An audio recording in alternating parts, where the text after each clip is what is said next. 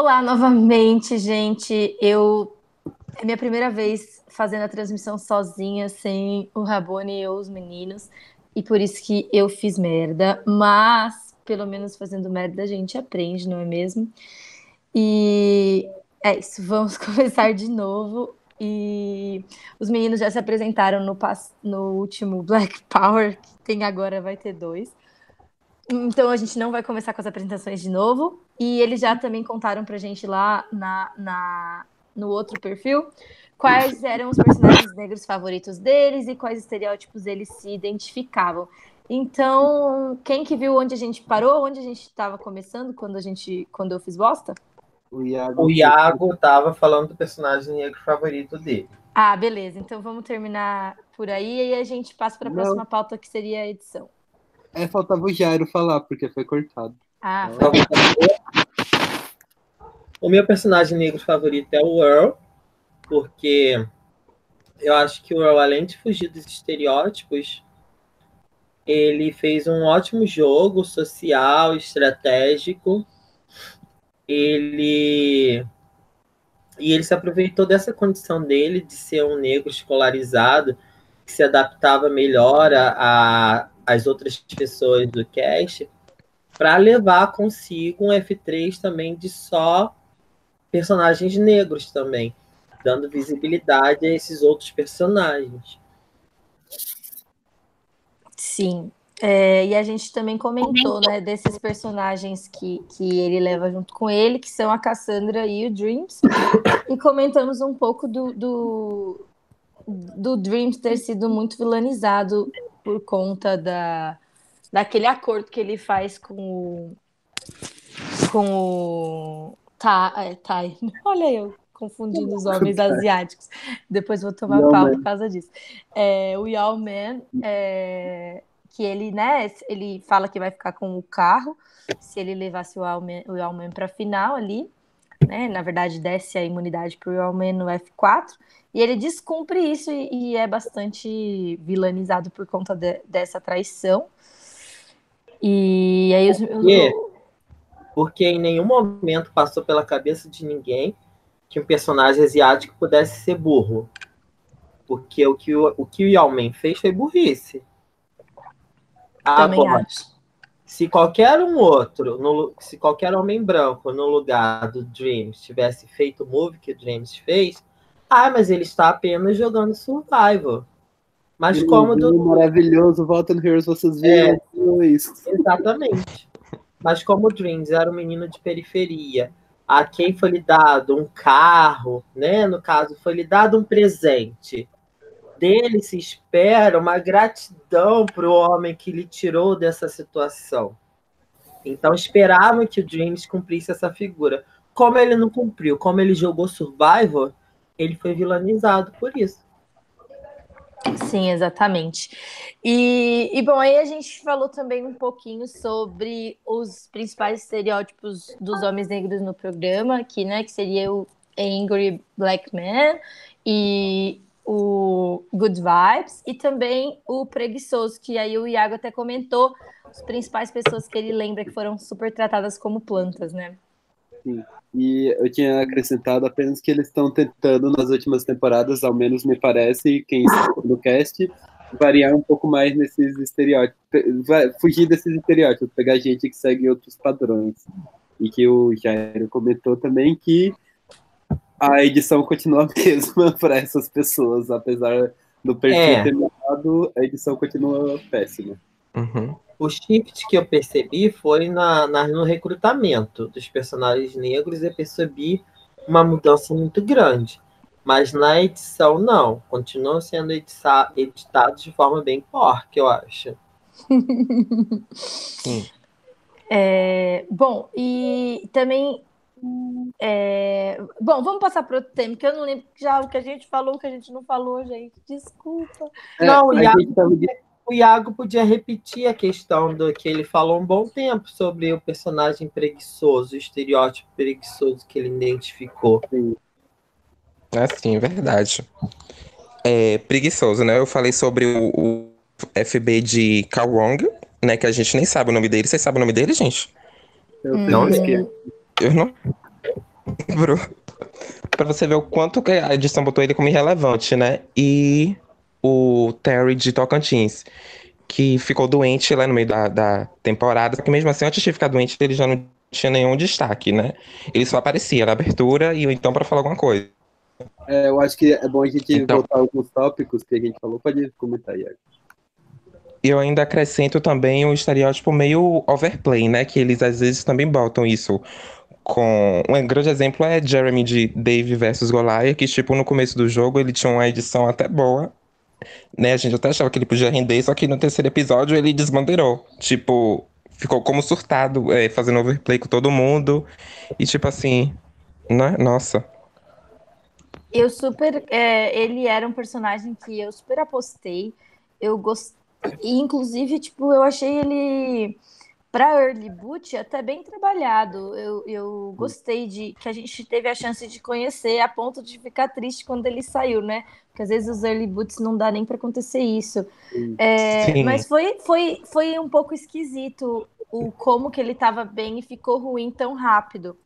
É uma coisa de uma hora para outra.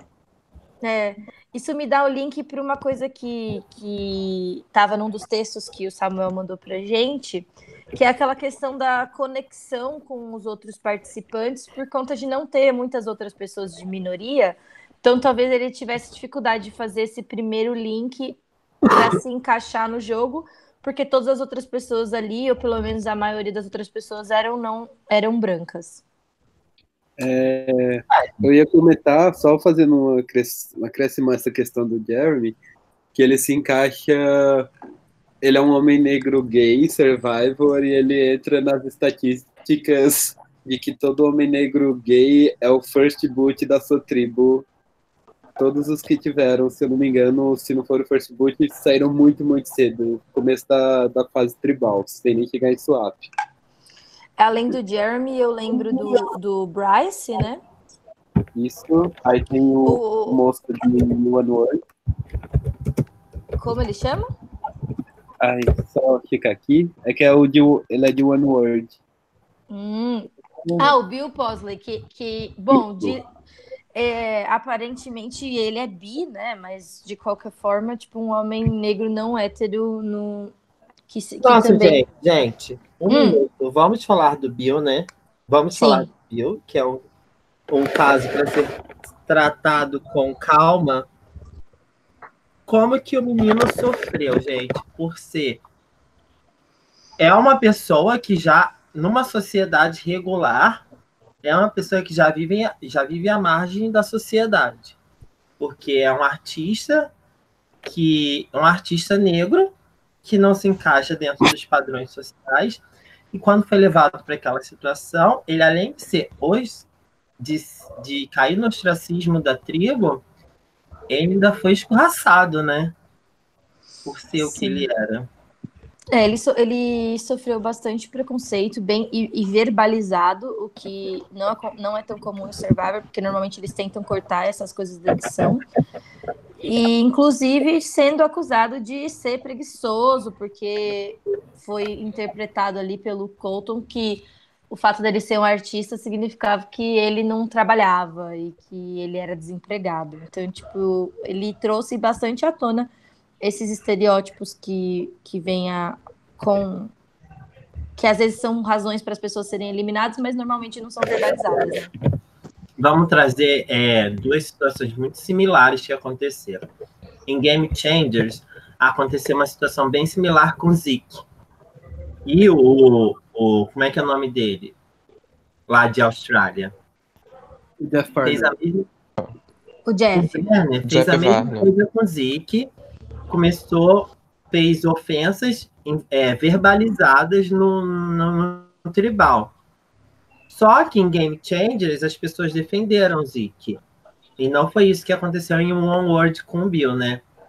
é uma, uma questão para a gente refletir, né? Por quê? Por que essa situação? Por que, que ninguém saiu em defesa dele, igual sair em defesa, em defesa que em Game Changers, né? Sim. É,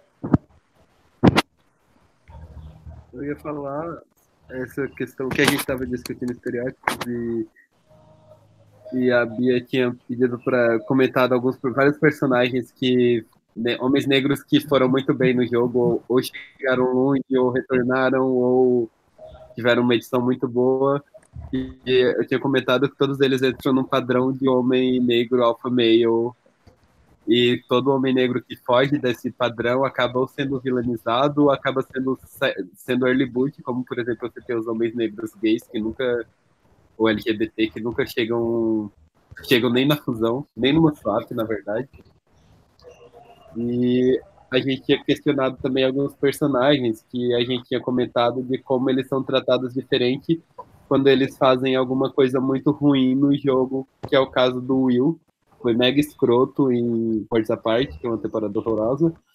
É, e tanto o Will quanto o Dan, eles são vistos como os piores jogadores de Survival mais odiados ever da história.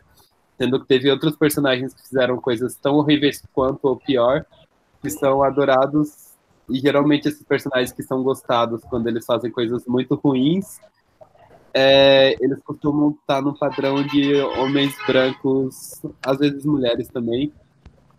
E as pessoas acabam até querendo que esses personagens retornem, porque vai ser um vilão interessante. Mas por que esses outros que fogem do padrão também não seriam um vilão interessante? Sim, é, eles é, tem uma mistura aí que eles fazem de tipo quando uma pessoa dentro do padrão tem um ato errado no programa, que é uma coisa extra jogo, é lido como um vilão no jogo. Mas, tipo, às vezes, quando uma pessoa negra ou de alguma outra minoria faz uma vilania no jogo, como o caso do Dreams, é lido como, tipo, um vilão fora do jogo. Então, tipo, não, não tem uma separação clara do que, que é ser vilão no jogo e o que seria tipo, ser vilão na vida. E aí, dependendo do estereótipo que a pessoa tá dentro, essas características são invertidas. É porque eu acho, não sei, me corrija se eu estiver errado. Meu pensamento é assim: do homem branco, não se espera nada dele. Ele já, conquistou, já conquistou o espaço dele na sociedade. Então, se permite a ele é, interpretar diferentes personagens. Do Homem Negro, é se esperado um determinado espaço, um determinado role, né? É, que ele interprete um personagem determinado.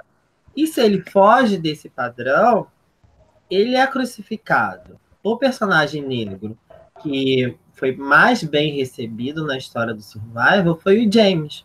Porque o Jamie, ele preenchia esses padrões. Ele era provedor para a tribo, ele era bom em provas, ele era o trabalho braçal que se espera de todo homem negro.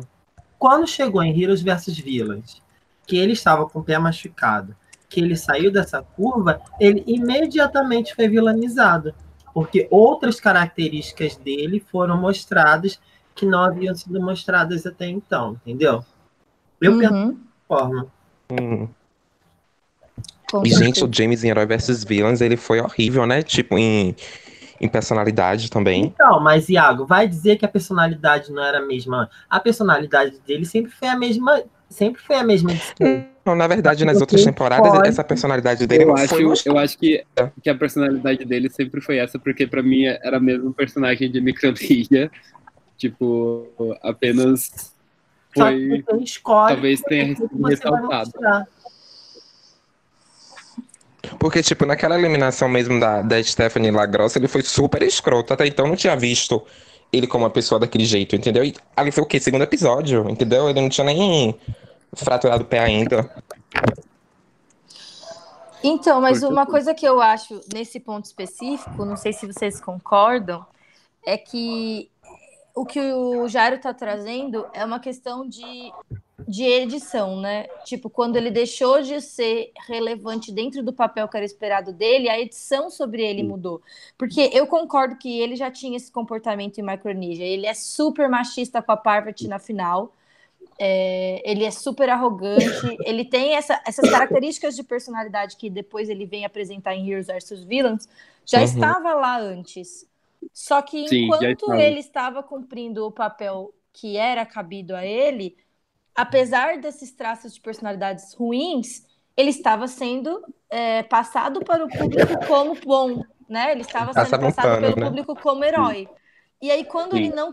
Quando, tipo, ele saiu desse papel que, que cabia a ele, ele foi lido para o público como vilão, sendo que, tipo, vamos dizer assim, é uma manipulação de como a percepção do público vai ser sobre ele, dependendo se, o, se eles estão felizes ou não com o que ele está entregando, né? E eu pessoalmente, eu pessoalmente eu não gosto do, do, dele. Eu não entendo o fato dele ter ganhado o fan favorite lá em, em Micronia. Eu, eu também não. Ah, eu e... detesto ele. E, tipo, mas eu acho que entra novamente nessa questão que o Chiari falou de, de quanto ele tá cumprindo o papel que é visto pela sociedade como certo, e geralmente, tipo, ser machista não é algo visto como errado pela sociedade, então nunca foi um problema. Então, antes, mas quando ele tá machucado, ninguém se importa mais, pode ir embora. É, eu lembro que você tinha perguntado também dos personagens, que, dos personagens negros, é, que saem fora dessa curva, né? Desses personagens marcantes. Desses personagens marcantes, não, desses personagens. dessas cartas marcadas. Sim, dos estereótipos mais é, óbvios, né? Isso. E a gente tinha comentado que da temporada 30 para cá teve uma, uma mudança, né? Que o, o recrutamento mudou mas a edição continuou muito pobre. E aí, dentro dessa questão, eu tinha trago o call de David versus Golias, que foi um personagem que teve um domínio muito bom do jogo, um domínio muito bom dentro da sua tribo, um ótimo, ótimo estratégico, mas a edição só foi mostrar ele quando ele começou a ser criticado pelas outras pessoas, que ele era uma pessoa de muito difícil convivência, às vezes preguiçoso, não fazia nada pela Ele só começou a aparecer na edição quando as qualidades ruins dele vieram à tona. Totalmente. É, é, assim, isso se repetiu também, né, com outras personagens mulheres e, e a gente pretende abordar isso com um painel de mulheres incríveis em breve. E, e isso mostra que, que eles assim, a minha percepção, não sei se vocês concordam, é como se eles acreditassem que o público não tem interesse de ver aquela história contada.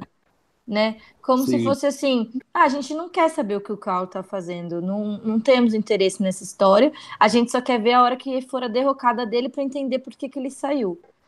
E, de fato, é uma história que tem um salto. Como que ele era o líder? Uma hora do nada, ele é mostrado pra gente como se fosse o líder do grupo. Mas a gente não viu isso. E aí, como que ele pode ser ao mesmo tempo o líder do grupo e uma pessoa que é ruim social? Sim. Uhum. Exato. E o, o pior é que é engraçado porque ele é de David vs. Golias e eu acho que é uma das temporadas mais bem editadas que mais valorizam os personagens de Survivor. Tipo, Sim. São comparadas com temporadas que são muito mais mal editadas, assim, nessa questão de narrativa. E nessa temporada a gente tem o Dave também. Que, que é, ele traz um, um novo é, um personagem que aparece pouco, que é o gay, o gay, desculpa, o negro nerd. Sim. E, e ele é uma dessas levas de novidades, de novos tipos de personalidades que estão aparecendo. O que, que vocês acharam da edição dele? Porque eu não gostei da edição dele, mas não, não sei se vocês também acharam que ele foi subapresentado pra gente. Eu acho que ele foi um pouco subaproveitado, apresentado assim, porque ao menos acompanhando a pós-game, ou até durante o game, assim, as redes sociais dos jogadores, ele parecia ser uma pessoa muito gostada no jogo, assim. Ele tá sempre interagindo fora do jogo com os outros jogadores de, da temporada. E, e eu, mas o pessoal que analisava Ed, que eu lembro na época, ele era um dos contenders principais da temporada. Sim. Aí eu não sei o tanto que, que a minha percepção tá meio que distorcida, porque se, se ele era um contender, provavelmente ele tinha uma edição ao menos razoável, assim, tipo, que seguia uns padrões de, bem editados. Ele não era invisível. Não, mas eu acho Geralmente... que essa questão do edit é, é bastante assim. Por exemplo, a Michelle, todas as pessoas também foram falando, putz, essa menina vai ganhar, apesar de que se você assistir, você não vai, ela não te chama tanta atenção. Então, às vezes, Sim. tem uma edição específica de winners apagados, vamos dizer assim. Eu acho que se ele tivesse vencido, a gente não tinha visto a história dele o suficiente, sabe? E, e ele, tipo, foi. Apesar de ele trazer um novo personagem, eu achei que tentaram forçar bastante ele como uma pessoa unidimensional, como se ser nerd fosse, tipo, o único aspecto da personalidade dele. O único, exatamente. Eu acho. Focaram é, nisso e aí focaram que ele era uma pessoa extremamente apenas estratégica, quando na verdade ele era muito gostado pelo resto do cast. Uhum. Eu, é, via, gente... eu via que ele estava sempre assim muito apagado em relação aos outros Davids da temporada, apesar disso. Tipo, parecia que a narrativa era construída mais em cima dos outros. Tipo, tava comentando aí do Carl que ele só apareceu depois, mas para mim a história do Carl ainda é mais memorável dentro do jogo do que a história do David, olhando assim para trás na temporada. Até na Sim. época mesmo.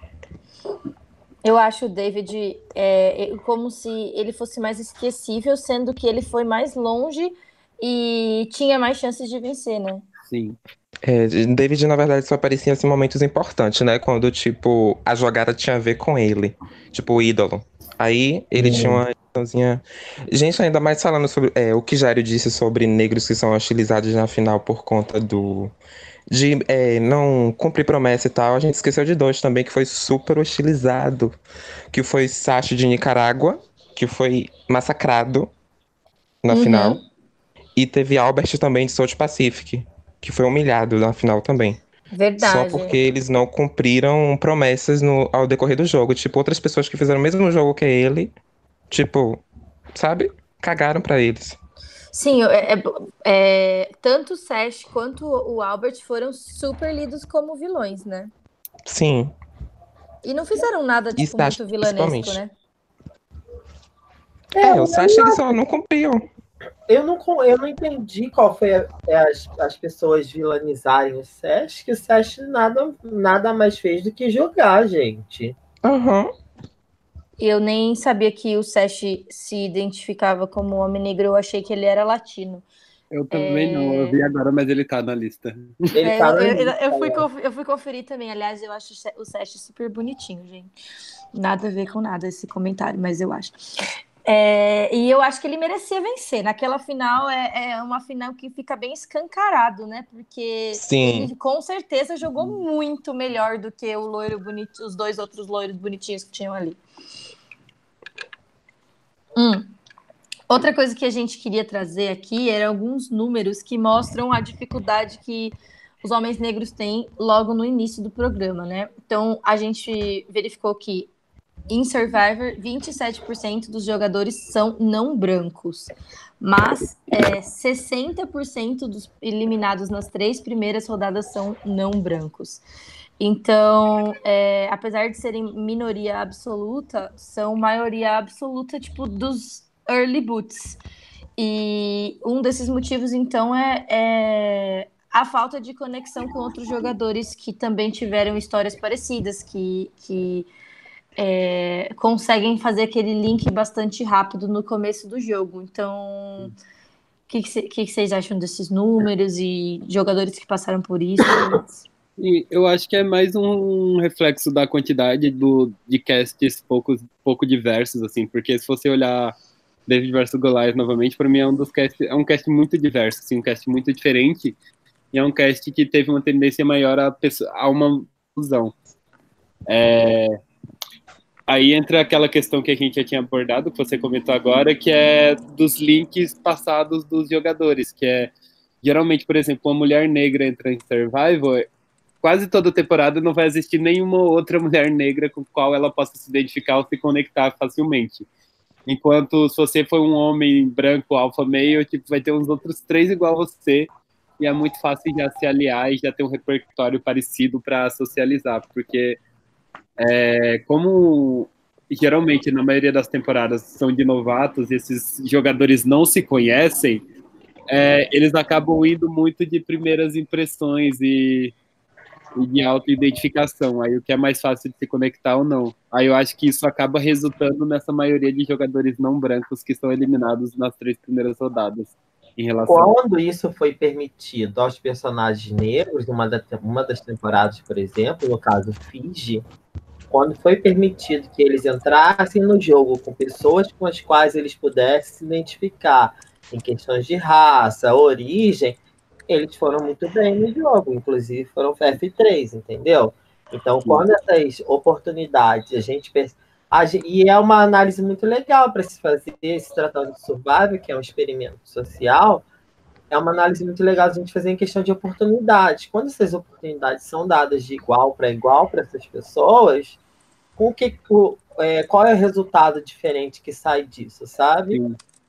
Eu acho que não é uma temporada com pessoas negras, quer dizer que, tipo, não tô, não tô citando pessoas negras, mas eu acho que teve um resultado parecido, é Cook Island, que estava numa temporada que tinha vários grupos minoritários na mesma quantidade, e, tipo, na final também, só que no caso foi asiáticos, tipo, eles conseguiram chegar longe, que eu acho que asiáticos é outro grupo em Survivor que é muito massacrado.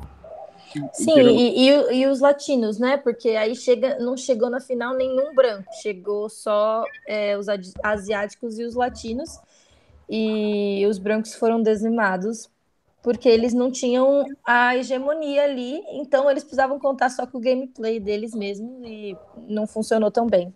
Sim. Tipo, ficou bem mais equilibrada a disputa, no caso. Exatamente.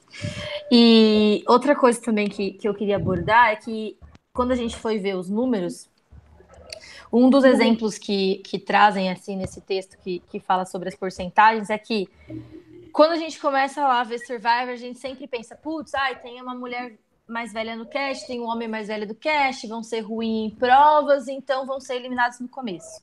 Mas, tipo, os números dizem que não é bem assim, que a chance de uma pessoa mais velha ser eliminada no começo é muito menor do que a chance de uma pessoa que é não branca ser eliminada no começo.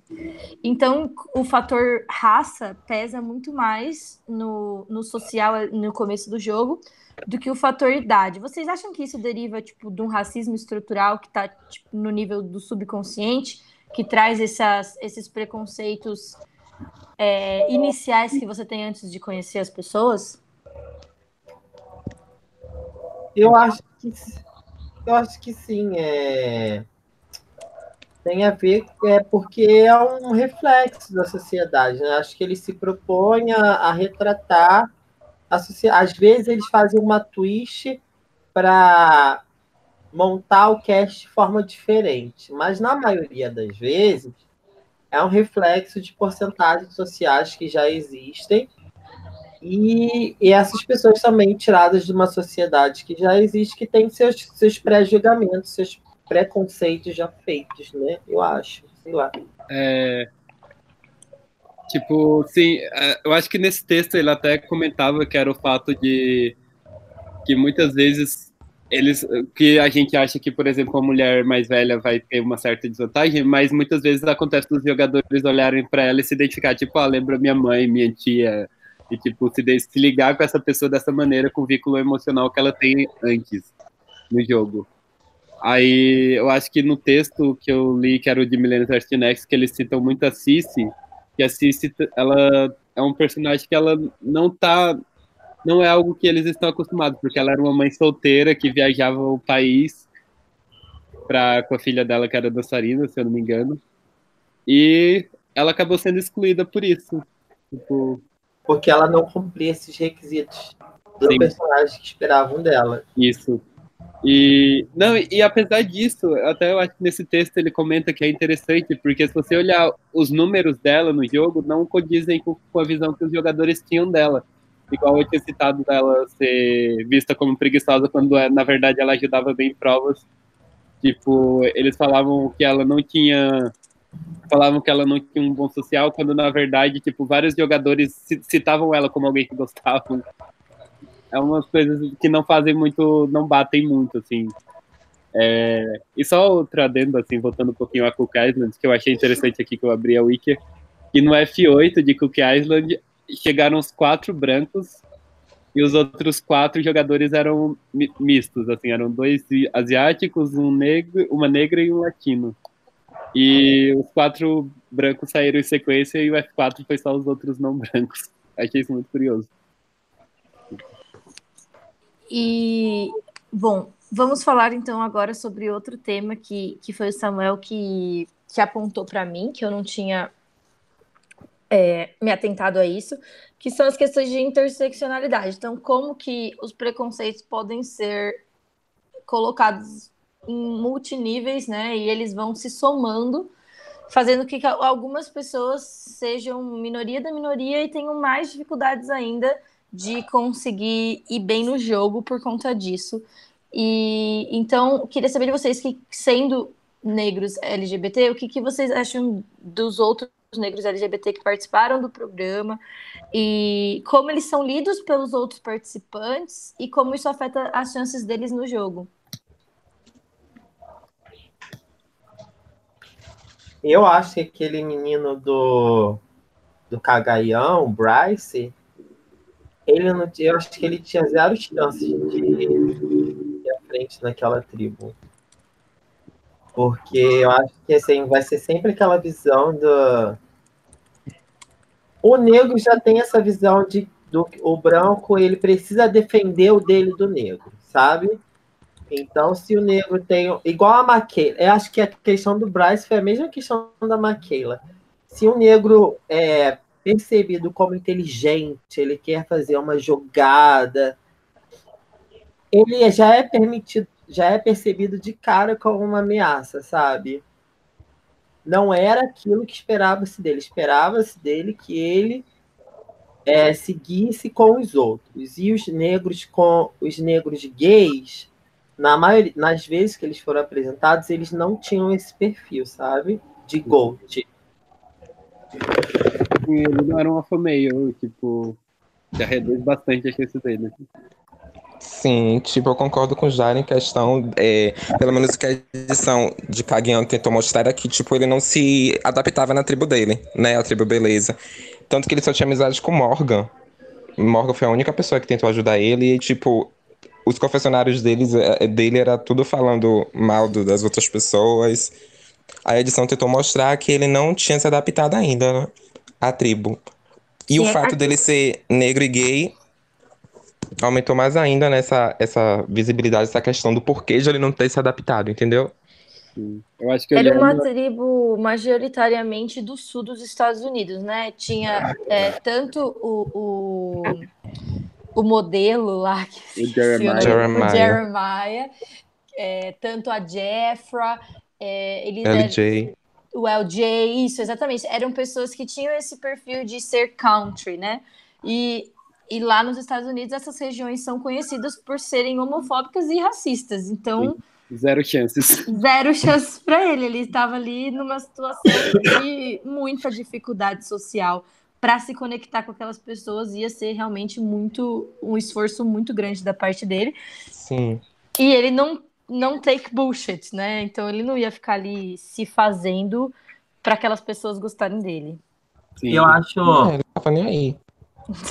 a gente está falando da, da tribo dos Bills, eu acho muito legal a gente apontar uma outra questão aqui, que acho que vai se encaixar, que é a questão de nas relações que são formadas, as conexões que são formadas, também tem algum adendo sexual. Você às vezes se atrai sexualmente por alguém, por alguma outra pessoa com a qual você forma uma aliança. Isso para gay já é muito complicado, porque muito raro você ver mais de um homossexual no mesmo cast. Então, na tribo Biori, eu, eu lembro que muitas conexões foram feitas dessa forma. Ah, me identifiquei por fulano, porque fulano é bonito, não sei o que e tal. Isso tirou a oportunidade do, do Bryce de, também de, de se destacar dentro da tribo, eu diria. Sim, a gente nunca teve a oportunidade de ver as pessoas LGBT jogando usando o flirt, né? Isso. Tipo, não teve esse aspecto. E às vezes, tipo, muitas das pessoas são, por natureza, pessoas que têm tendência a flertar, que gostam de fazer as conexões com esse viés. Inclusive, no mundo dos jogos, é, um, é uma estratégia muito utilizada. Eu nunca usei, mas é, conheço pessoas que usaram. Ah! e. Eu nunca usei. Uhum. Eu também não. Aí... Eu admiro quem consegue. Tudo anjo, tudo anjo aqui, gente. E eu acho que isso é uma coisa que falta. uma outra coisa que eu queria perguntar para vocês, no, no podcast sobre os homossexuais no, em Survivor, o Glauco e o Kaique comentaram um estereótipo específico que quando o, vocês estavam falando do Bryce, né, de ser um homem inteligente que queria fazer jogadas, é, me lembrou que eles comentam esse estereótipo do homem sexual bem sucedido, que é como se toda vez que uma pessoa tá ali na, numa classe mais marginalizada, ela precisa ser muito boa no que ela faz. Então tem que ser melhor do que a média do homem branco. Isso, para poder compensar. Então, é, acaba que cria um novo problema dentro da própria comunidade, que seria, tipo, esse, esse lugar inalcançável que o homem homossexual tem que atingir. E Exato. me parece que, pelo que vocês falaram, isso também acontece com os homens negros, né? Porque tanto o Samuel comentou que os únicos homens que tiveram sucesso foram os alfa males, então que, está, que seriam muito bem sucedidos, que seriam pessoas é, escolarizadas e tudo mais. E aí, tipo, quando é uma pessoa que não encaixa nesse perfil como o Bryce, de ser um alfa male, mas que também é inteligente, aí ele já, já cai logo pro estereótipo do vilão. Porque aí ele é inteligente, mas não está cumprindo aquele perfil. Não sei se vocês acham que tem alguma coisa a ver. Ou eu fui muito Eu acho que. Eu acho que tem sim. É só do Bryce que tem o fato de, além dele ser tudo isso, ele ainda não era um. Ele, como ele não era um alfa meio, tipo, ele tava na tribo que tinha um Jeremiah e um LJ, que era tipo homens gigantes, assim, que. Então ele era, acabava se tornando totalmente inutilizável, assim, na, na tribo. Uh, é que esse padrão assim do, dos jogadores terem que se dedicar muito mais, eu acho que não se encaixa nem só no, nos homens negros, mas todas as minorias no geral em Survivor se ferram muito mais. Eu lembro da menina do cabelo colorido, que eu esqueci agora o nome dela, de David vs Goliath, a que foi... Lissa, Larsa, sei lá. Isso. Porque quando ela falava, ela era uma pessoa incrivelmente inteligente e gostável, assim, tipo mas ela não tinha muita chance assim na própria tribo. Ela até comentava isso, assim, ela expunha esse fato dela não ter muita abertura com as outras pessoas. E ela, e ela compreendia a relação social, porque, se eu não me engano, ela era formada em antropologia. Então ela tinha uma visão acadêmica a respeito daquilo, da, da situação em que ela estava dentro do jogo. Uhum. Eu adorava isso. Sim. Eu queria fazer uma reflexão nisso que você falou do Bryce numa tribo com o Jeremiah e o LJ. É a questão do, por exemplo, vamos comparar com David de Millennials versus Gen X, que estava numa mesma situação do Bryce. Porque o David recebeu uma edição heróica. Ai, o, o nerd que conseguiu sair do sofá, que chegou muito longe e o Bryce, ou mesmo o David, o David, David versus Goliath, não receberam esse tipo de, de edição que o, que o David de Millennium versus Gen X recebeu, entendeu? Sim. E eu, eu acho que, que esse último menino dessa última temporada, o Keith. Sim, o Keith. Também teve. Eu não sei, para mim eles estavam querendo que o Keith fosse um nerdzinho mais não estava muito claro ali qual era o papel dele, e aí ele também recebeu uma edição horrorosa, coitado. Uhum. Eu acho que pelo menos ele ainda recebeu uma edição, mas é por causa da, da twist da Ed, a Fake Fiction, que acabou. Sim. É que comparado a outros que, tipo, Bryce. Você estava falando várias coisas do Bryce tipo, eu nem lembrava dele ser visto como estratégico, porque, tipo. Já tinha esquecido disso. Mas eu, assim, então todas essas pessoas foram é, homens negros que fogem do estereótipo do homem alfa meio e todos Sim. eles foram eliminados super cedo. Alguns dos homens que a gente vê nessa lista aqui, a gente nem lembra quem são. E, e até os que a gente lembra, eles foram trazidos como vilão, como por exemplo o Pete de. Sim, é, não, não, de Ah, ele jogou com a Abby. Ah, De Filipinas. coisa, De Sim. Filipinas. Isso, o Filipinas. Pete de Philippines também teve, teve essa mesma edição de ser, de ser vilão e tudo mais. É, vamos para mais um tópico aqui, então, meninos. Gente, eu vou só abordar um gancho aqui, que Claro. conversando, a gente vai percebendo as coisas quando a gente vai dialogando, né? Eu percebi aqui que no mesmo personagem que o Dream se encaixa, tem aquele mesmo menino de Gabon, o JC, que era o aliado da, Chris- da Crystal, que também fazia Sim. esse perfil de menino negro extremamente complicado pela vida, cheio de revoltas, de periferia. Esse também é um personagem que se apresenta bastante, eu acho. É, agora pensando, eu não consigo pensar em nenhum homem branco que entra nesse perfil, assim, de revoltado, nem nada. E ao menos pela narrativa da edição. Porque Só latino e negro, né, Samuca? curioso. É, é de fato, é, é assim, num, pelo menos quando um homem negro tem, um homem branco tem alguma, alguma, um surto de raiva, vamos dizer assim, tem um contexto e eles explicam por que, que aquela pessoa tá nervosa. E não como se fosse a personalidade dela, né?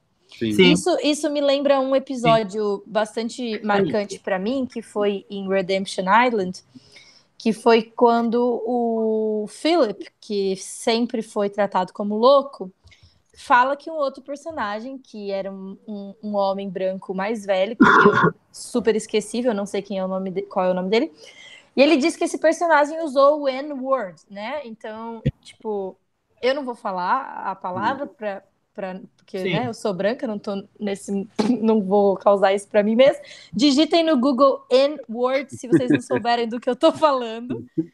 E e todo mundo tratou ele que nem louco, né? Então o Philip ele era o surtado é, e- e depois ficou provado que ele tinha realmente trabalhado para agência de segurança lá nos Estados Unidos. Ele era um homem inteligente, sabe?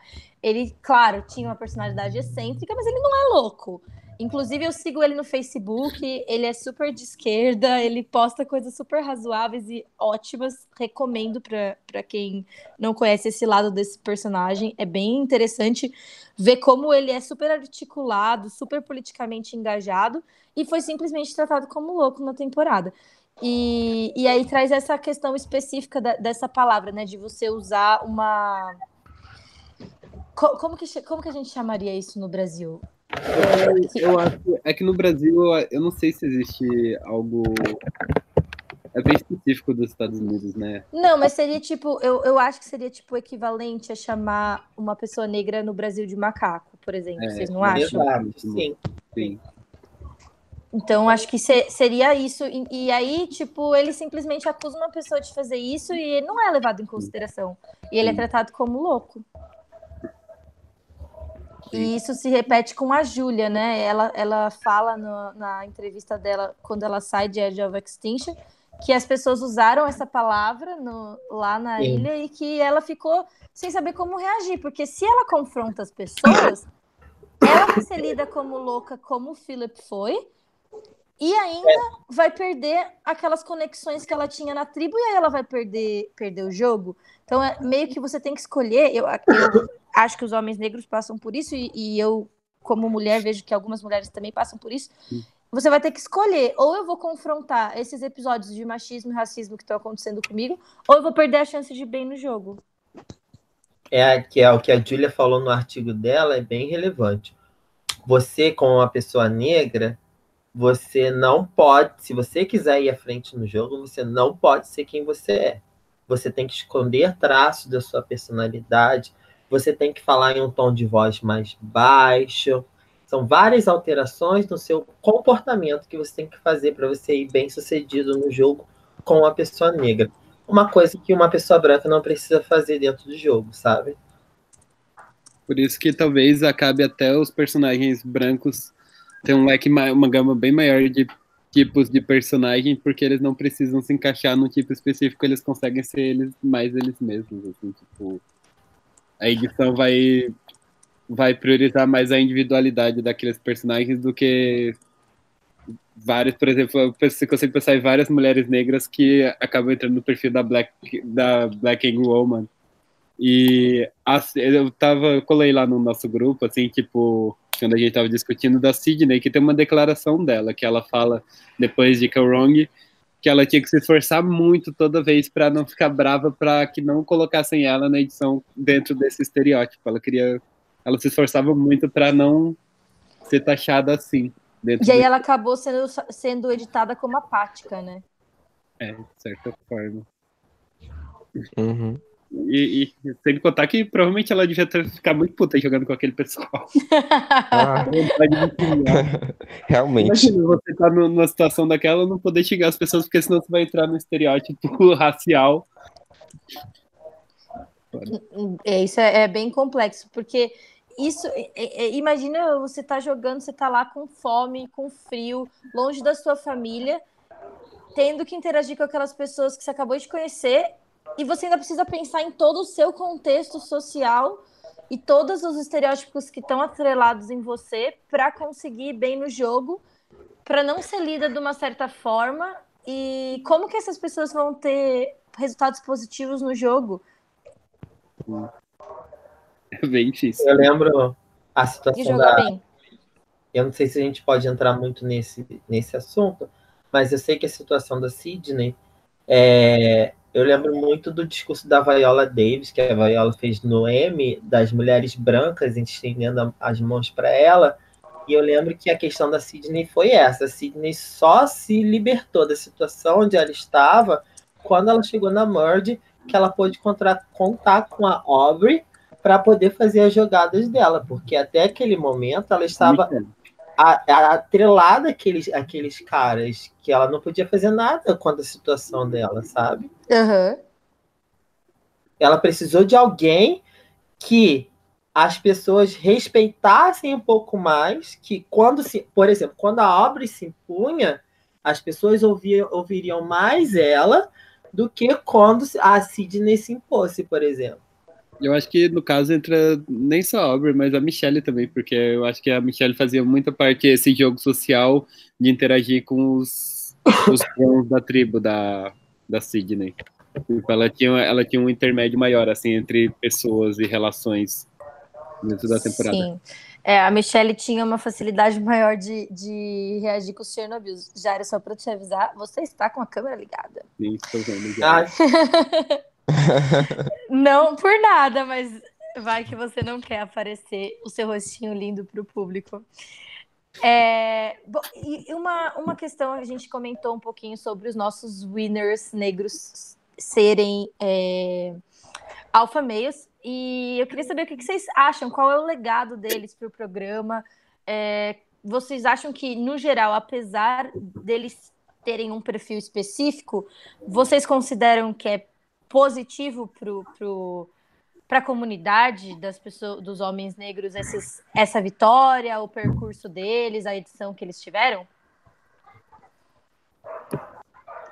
Eu acho que o Jeremy ele foi um jogador muito melhor do que o Wendell, mas eu acho que o legado do Wendell é muito maior.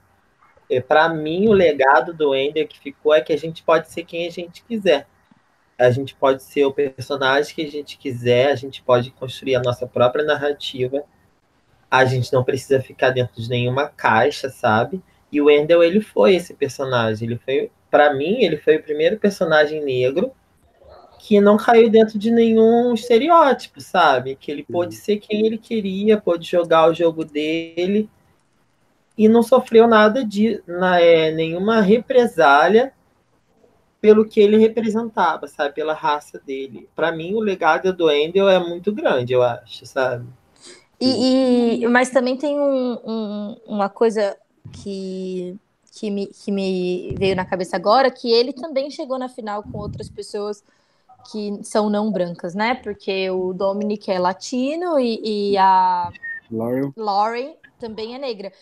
Vocês acham que, que tem alguma questão social ali que fez a Laurel escolher entre o Wendell no lugar do, do Dominic, ou, ou o fato mesmo dela se dar melhor com ele pode ter alguma conexão com a raça, ou é o fato de que ele era melhor jogador e, e, e era ele como pessoa que se identificou com ela e não o background deles?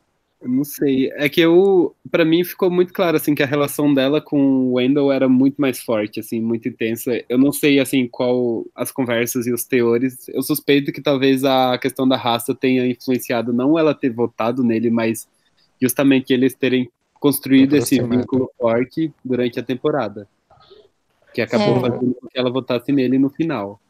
Eu, eu também, também sempre tive essa sensação que, que a questão da raça tinha um fator ali e, e eu não sei, eu vejo muito que os americanos têm uma cultura um pouco mais evidente, ou pelo menos nas, é, nas mídias né, produzidas por eles, de filmes e de, e de músicas e, e séries, mostram bastante isso dessa comunhão da, da, da comunidade afro-americana, como eles tentam, tipo, se proteger nesses ambientes. Não, e eu não sei se vocês acham que isso acontece aqui no Brasil também. Vocês acham que tem essa, essa mesma. Esses mesmos. Essas mesmas relações? Essa mesma sororidade? Acho que não. Não. É, eu também acho que não, por, por conta de ter sido negado por muito tempo essa separação, né? Como o racismo no Brasil foi negado, foi é, omitido, escondido pela. É, né, porque, e lá teve a segregação, acabou que se formou uma consciência coletiva maior, né? A minha opinião é que o racismo no Brasil é muito mais bem feito do que nos Estados Unidos, porque eles conseguem, ele é, ele é muito mais refinado, aí ele acaba impedindo que a, acabe, que crie esse tipo de grupo, porque quando você segrega, ao mesmo tempo você cria um gueto e cria um grupo ali específico que tem uma identidade muito mais clara. E o Brasil, ele vende essa. que é mentira, na verdade, né? Mas ele vende essa áurea de todos somos iguais, todos nos misturamos, todos somos negros, brancos. E, e isso acaba anulando qualquer pessoa que for falar ou que vai criar um grupo específico que, que confronte isso, que questione essa ideia de igualdade, acaba as pessoas acabam torcendo o nariz, porque é é muito melhor você acreditar que a gente já vive num sistema totalmente igual e bonitinho, que as pessoas gostam de se iludir, do que com a verdade, que não. Sim, Aí... e isso cria também, tipo, uma, uma questão de como se fosse. Como as agressões normalmente são aquelas microagressões, né? Dificilmente Sim. alguém vai virar e dizer na sua cara uma coisa racista.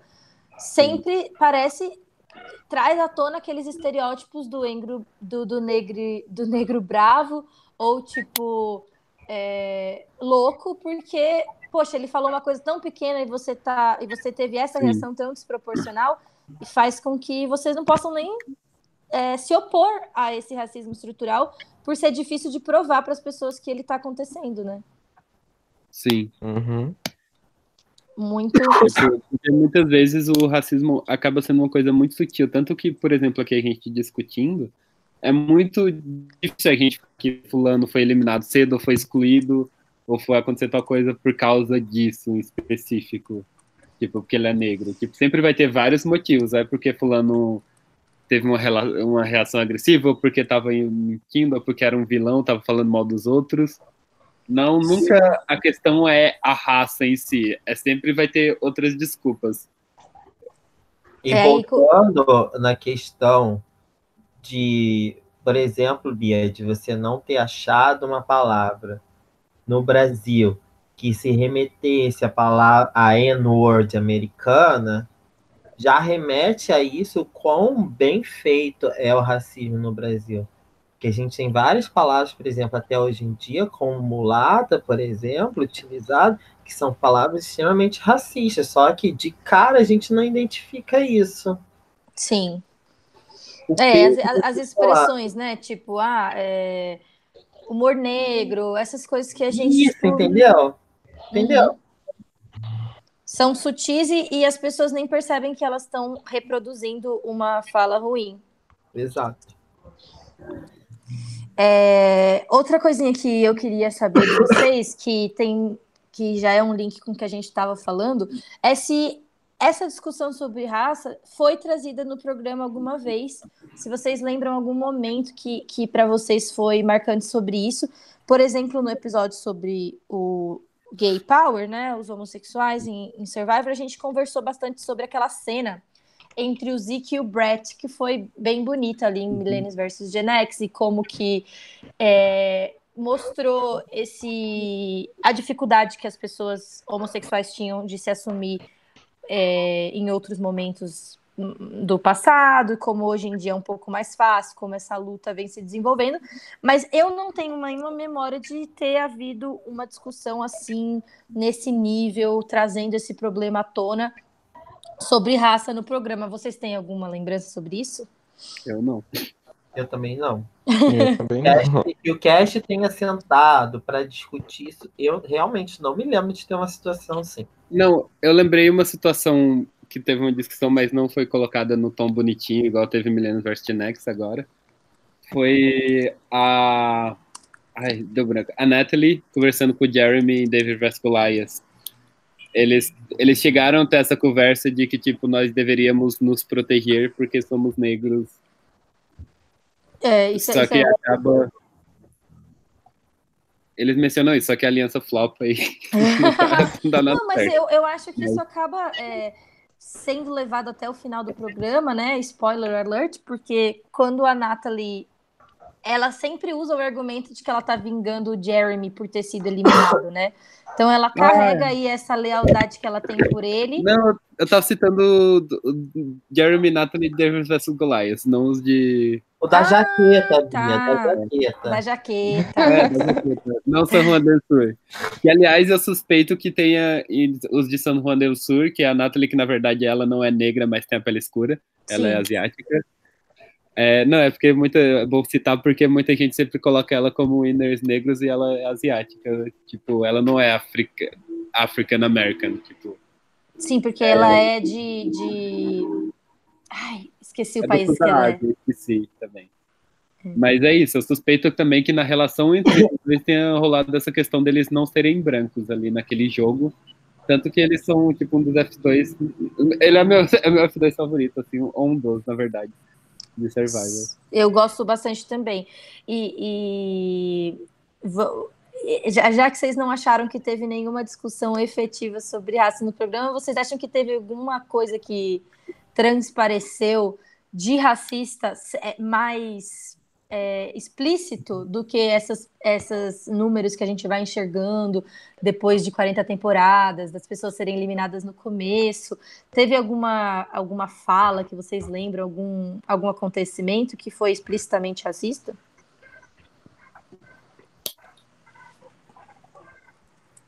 Episódio grande, não. É que tem uns, vários micro episódios, assim, várias falas, por exemplo. Ah, sim, mas fala todas, queremos saber todas. Ah, não. Ah, mas é coisa que a gente já tinha falado, por exemplo, se tá aqui um personagem é tipo é preguiçoso, ou tipo. É que muitas vezes, até não voltando assim na, no texto lá que eu tava lendo sobre Millennium Art Next, muitas das falas dos personagens, tipo, elas não são explicitamente racistas. Tipo, eles sempre colocam alguma outra desculpa para dizer que não se relacionaram com, com algum jogador que não, geralmente negros, tipo, ele sempre fala, ah, não consegui me socializar com fulano, tipo, fulano ficava meio, era meio excluído do grupo. Eles nunca falam que era por causa disso, mas sempre acontece. Sim. Tipo, é que o racismo é uma coisa muito mais sutil, assim, então é difícil, eu acho que citar exemplo claro, porque quando... Eu acho vezes, que...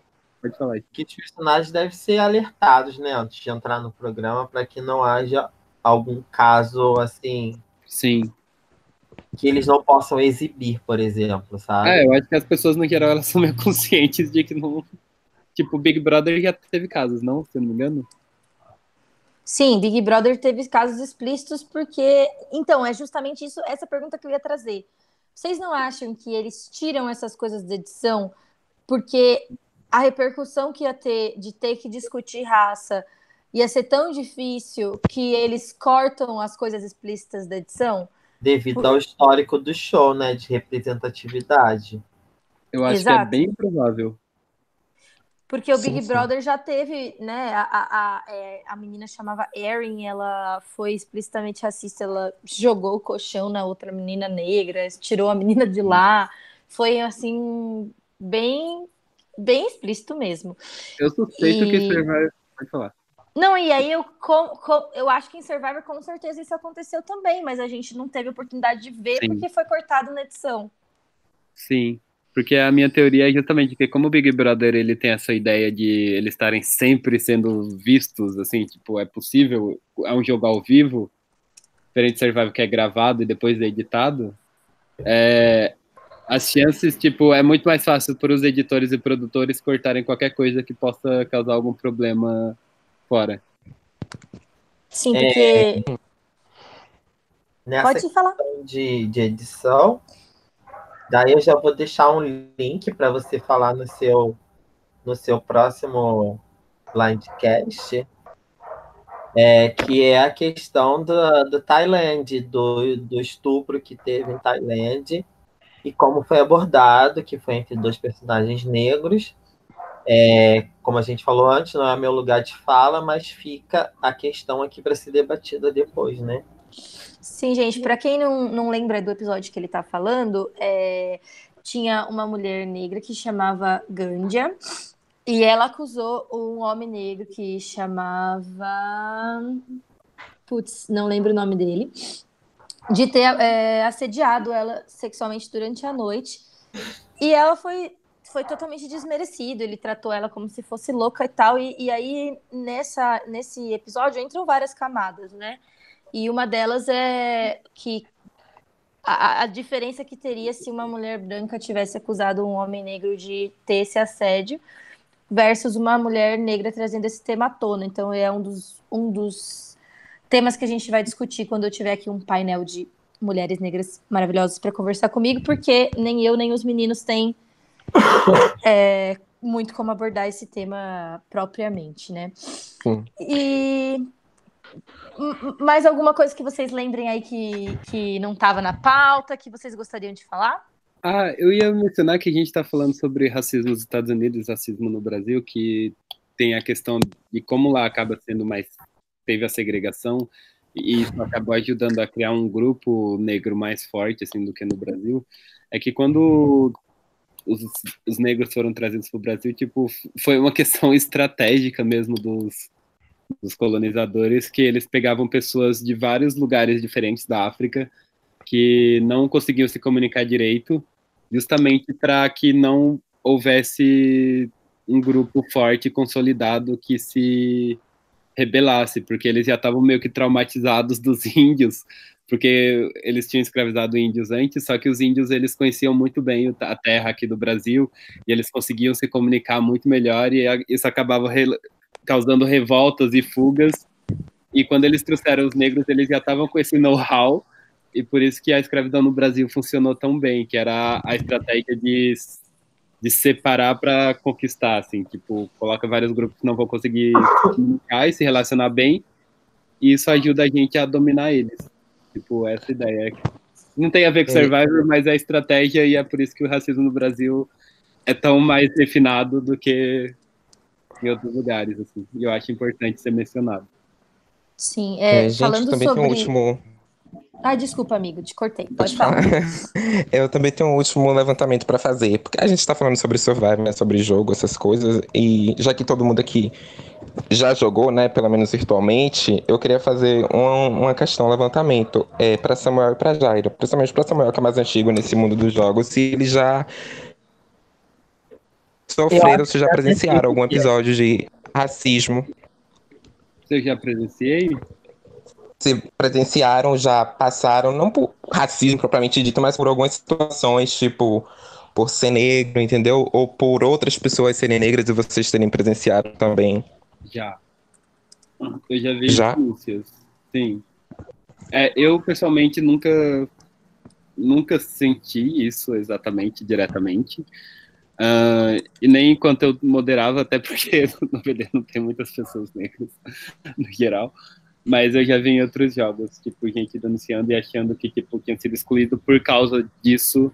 E eu acho que provavelmente, eu acho que com certeza havia essa questão assim no jogo de exclusão por questão de raça. Dentro dessa questão também, fazendo um adendo, eu percebo tipo um número tipo muito pequeno de pessoas negras no mundo dos jogos. Sim, nossa, muito pequeno. É, eu, eu para comentar isso que vocês estão dizendo, eu quero aproveitar para fazer um link que essas discussões que a gente tem no, no Blindcast, eu quero levar isso para o mundo dos jogos, para que a gente tenha todas essas reflexões que a gente está tendo sobre Survivor como o programa de TV, também sobre a nossa própria comunidade que a gente está formando aqui. Então, todo mundo que, que acompanha o Blindcast é, sabe que tem que existe o mundo dos jogos, a gente fala em todo em todo podcast, e quem está chegando agora e não conhece, tem um, um, A gente fez um podcast sobre isso, com o Rabone trouxe dois convidados, a Ana e o Tadeu.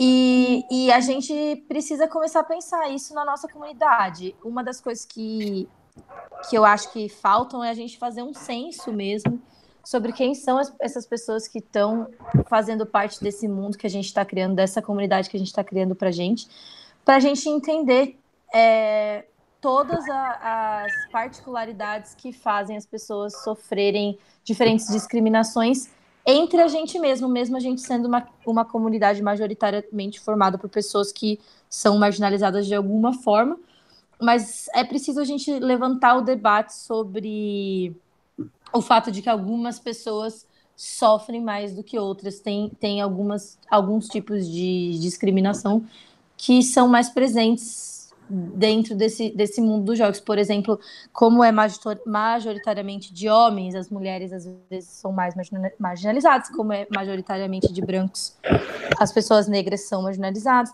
E, e eu vi bastante comentários sobre isso de outras formas sutis, como o racismo aparece no mundo dos jogos, como, por exemplo, nas torcidas sabe? Porque muitas vezes as torcidas vão diretamente para as pessoas mais padrão possível. Tipo, você vê as fotos sim, sim. ali das pessoas sendo divulgadas sim. e aí você simplesmente dá um gol para quem você achou bonitinho. e aí, tipo, o gol é para aquela pessoa que é super padrão. E como que isso afeta a pessoa que está jogando, né? Isso não acontece só com pessoas negras, acontece com pessoas fora do padrão por serem gordas uhum. ou, ou, por algum outro motivo, né? Sim. É, então... É, eu tenho. É, pode falar, terminar. Imagina, não? Era isso. É que eu ia comentar que quando a gente entra nessas discussões, eu acho que é importante a gente considerar que o grupo é majoritariamente LGBT no, dos jogos. Sim. É, então, eu acho que esse problema não é exclusivo dos jogos, é um problema da comunidade como todo, que é uma comunidade que preza muito padrão, é tipo, é uma comunidade mega racista, gordofóbica no geral. Tipo, é, não só isso, mas também, ah, esqueci a palavra, de classe, tipo, tem muito preconceito de classe também. Uh, uma coisa que já aconteceu comigo, não sei se já aconteceu com outros meninos, que eu acho que rola muito, mas isso é um problema da comunidade LGBT no geral, que é tipo hipersexualização, tipo, de homens negros. Que é uma coisa que me incomoda bastante. Ainda, especialmente se for vier comigo, assim, tipo, também. Eu vejo que outras me incomoda com outras pessoas e comigo, porque eu já sofri algumas vezes. E, tipo, me irrita muito. É, e uma, da, uma das pessoas que. Eu acho que se você for pensar na edição da, das pessoas negras no Survivor que tiveram edição positiva, todos têm um corpo bastante hipersexualizado, né? O Jeremy, o Wendell, o próprio James, que a gente conversou bastante sobre né, como ele teve uma leitura de herói a princípio, todos eles têm o corpo bizarramente padrão, todos são homens muito bonitos, que chamam muita atenção, e esse pode ser um dos fatores que também agregam para que eles tenham boas edições, né? Sim. E já muito. o Dan ou o Bryce não tem essa mesma, essa mesma leitura. Sim. Tipo, uma coisa que fazem muito é tipo, ah, homem negro é pausudo. Tipo, parem com isso, por favor.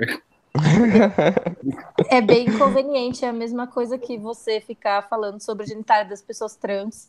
Sim. E, e é que simplesmente não é para falar sobre a genitália das pessoas. É, é, devia ser uma regra básica que as pessoas deviam seguir. É, devia ser uma coisa básica, assim. Então, eu vou ficar quieto agora que eu falo da genitália de todo mundo. Mas é quando a pessoa pede sua opinião, quando ela te manda a foto, aí é diferente. É, você pode falar da minha, Cairo. Mas meu Ah, gente, problema, eu meu muito problema não, suspeito pra falar. tipo, meu problema não é nem, tipo, a pessoa ter uma relação, por exemplo. Se fosse o Jairo, o Jairo não me incomoda se ele vier falar algo assim. É tipo alguém que eu não tenho um vínculo nenhum, contato com essa pessoa, sabe? Tipo, A pessoa só te aborda por conta disso. Realmente, Isso. tipo, é uma coisificação da gente, né? É, Sim. Quando abordam a gente pelo aspecto se- sexual sem conhecer a gente. Gente, Isso. eu não sei se, você, algum de vocês já teve experiência de, de ir para a Europa, para algum lugar predominantemente branco. Essa é a forma que a gente é olhado, tá? sim. É bom. Eu, Como- eu fui, mas, Como mas tá? eu, eu sou lida, eu não sou lida como brasileira fora do Brasil, né? Todas as pessoas que eu encontrei na Europa é, perguntavam se eu era espanhola ou italiana. Então, é, isso é uma questão de como o brasileiro também, tipo, é visto como, como se só as pessoas negras fossem brasileiras, ou, ou como se a gente parecesse os outros latinos da América do Sul. Sim. E eu não sou lida como brasileira em lugar nenhum. Então eu nunca sofri preconceito por ser latina fora do Brasil, porque as pessoas não acham que eu sou latina. Então. Sim. Não que Mas isso- eu acho, eu acho muito compreensível, por exemplo, ter essa exotificação assim de uma pessoa de uma etnia diferente quando você está em outro lugar que é majoritariamente de outro grupo. Eu acho bizarro quando essa exotificação acontece dentro do Brasil, sabe? Sim. Porque aqui não faz sentido haver esse tipo de coisa. Eu acho que é muita coisa herdada de fora, tipo, provavelmente programas americanos ou da internet, não sei de onde, tipo, que a- as pessoas aqui absorvem esse tipo de cultura. É, já você gostaria. É, de- pela pergunta que o Iago fez, você gostaria de falar um pouco sobre como você. Como foi aquela, aquele início para você em Romênia? E, e você até levantou essa discussão um pouco lá no grupo, que foi muito corajoso, e, e até então eu não tinha visto ninguém fazer isso. E teve alguma discussão saudável? Ou depois daquilo você só teve, tipo, peraí, eu vou excluir essas pessoas que elas não conseguem discutir sobre esses assuntos e vou seguir em frente só com, com quem tá me, me dando abertura aqui. Eu achei que, é, que não teve relação com o tema que. Bom, não sei, né? Pode ter, pode ter tido, mas eu não achei que teve relação com o tema que a gente está abordando de raça. Eu Ah, por- não, é porque eu lembro que eu achei que você tinha comentado isso nos stories uma vez, que você que, que tinha alguma, alguma coisa a ver com raça. Talvez eu, eu tô lembrando errado, então. não- se eu comentei, eu não lembro do episódio. Não tô lembrado do episódio. Mas a questão que tinha comentado era exatamente de você ver pessoas como pessoas, né? E de você é, ponderar o que você está falando para as outras pessoas, da questão do efeito borboleta, né? Das, das coisas que você fala vai ter consequências na vida daquela pessoa, né? Mas a Bia Sim. comentando, eu acho que você chegou a mencionar a questão de raça também, mas eu não lembro qual era o contexto ou qual era a fala exatamente. É, eu, eu também, também não lembro exatamente. É como Romênia teve mais de uma treta, eu não lembro exatamente qual treta foi. Eu realmente não tô lembrado. Se fosse só uma, seria mais fácil. Sim, não, é porque eu, eu, eu gravei porque a Stephanie, que, que, que é minha amiga e é negra e passou por, por problema de, de desconforto com a plateia em alguns jogos que ela jogou, ela que abordou e falou: Ó, olha o que o Jairo tá falando, é importante o que ele tá falando tudo mais. Mas aí acho que, como essa discussão não foi levada pra frente, né, nem você mesmo lembra o que você falou. Me lembre depois, me lembre depois. Tá bom, eu vou procurar mais sobre. Mas então, muito obrigada, meninas, por terem participado comigo. Eu achei que foi muito rico, a gente conseguiu entrar em vários pontos muito legais e eu quero trazer essa discussão pra, mais para nossa realidade, né? Isso aqui é um para abrir um caminho, como a gente falou várias vezes aqui. Survivor é um reflexo da nossa sociedade, né? A gente entra no jogo com as barreiras sociais que a gente enfrenta no dia a dia, porque elas são transportadas. E dentro do mundo dos jogos, a gente tem os preconceitos que, que, que tem na nossa sociedade, na nosso, no nosso microsistema, que a gente precisa combater para que a gente crie um ambiente cada vez mais inclusivo e mais de consciência da, das nossas limitações, para que cada vez mais a gente possa ir melhorando como pessoas, como comunidade, como grupo. Então eu fiquei muito satisfeita com a nossa conversa hoje. Espero que vocês tenham gostado também, que vocês tenham é, gostado de ter esse espaço aqui e, e que, po que possam ter abordado tudo que vocês queriam dizer, que vocês sentiram quando vocês assistiam Survivor e, e, e identificavam esses problemas. Então, pelo convite só. Ai, desculpa, né? Não, não, não, é isso pode falar, Samuel. Eu sou uma pessoa que corta, desculpa falar tanto assim também. E às vezes desculpa sair da, do assunto e ir para outras coisas aleatórias. Não, vocês foram perfeitos, gente. Não tem nada que pedir desculpa. Eu, sério, vocês foram ótimos. Ah, eu também agradeço pelo convite. Aceito mais. Não, vocês voltam sempre. Por mim, vocês podem ter um quadro fixo no programa, que vocês são muito maravilhosos. Agradeço o convite. Eu gosto de, desses diálogos que a gente abre essas questões. Força a gente até a estudar mais sobre, pesquisar mais sobre, para a gente trazer, acrescentar alguma coisa para o diálogo. Então, agradeço sempre quando alguém me dá uma oportunidade, sabe? De aprender mais e de abrir o diálogo para alguma coisa. Muito obrigado. Oh, meu Deus, meu coração! Fofo. É, obrigada de verdade, meninos. Eu vou fazer um stories lá na Tribo Falou, explicando a confusão que eu fiz com os vídeos, para que ninguém perca esse debate muito maravilhoso, muito rico que a gente teve aqui. É... E espero que vocês possam voltar aqui outras vezes. Vamos pensar em novos temas que vocês querem abordar. Depois, se ficou alguma coisa para trás que a gente não falou, a gente faz um, um, um novo podcast para isso. Semana que vem a gente tem o Blind Chile do All Winners dos, do, de, do Blindcast. Então, eu, Danilo Raboni e Bonami vamos escolher uma tribo, cada um uma, de All Winners, e vamos fazer um Blind Chile muito divertido para ver quem vai ser o winner da temporada a gente vai escolher talvez alguns winners que ficaram de fora, que a gente queria que tivesse na season 40 e não estão. Então, Hã? Ah, acho que não foi comigo. Ah, Bom, gente, então é isso. Até semana que vem. Muito obrigada a todo mundo que acompanhou. O Ítalo que estava comentando aqui, o Matheus Hudson também. Muito obrigada. E até semana que vem. Beijo, tchau. Beijo.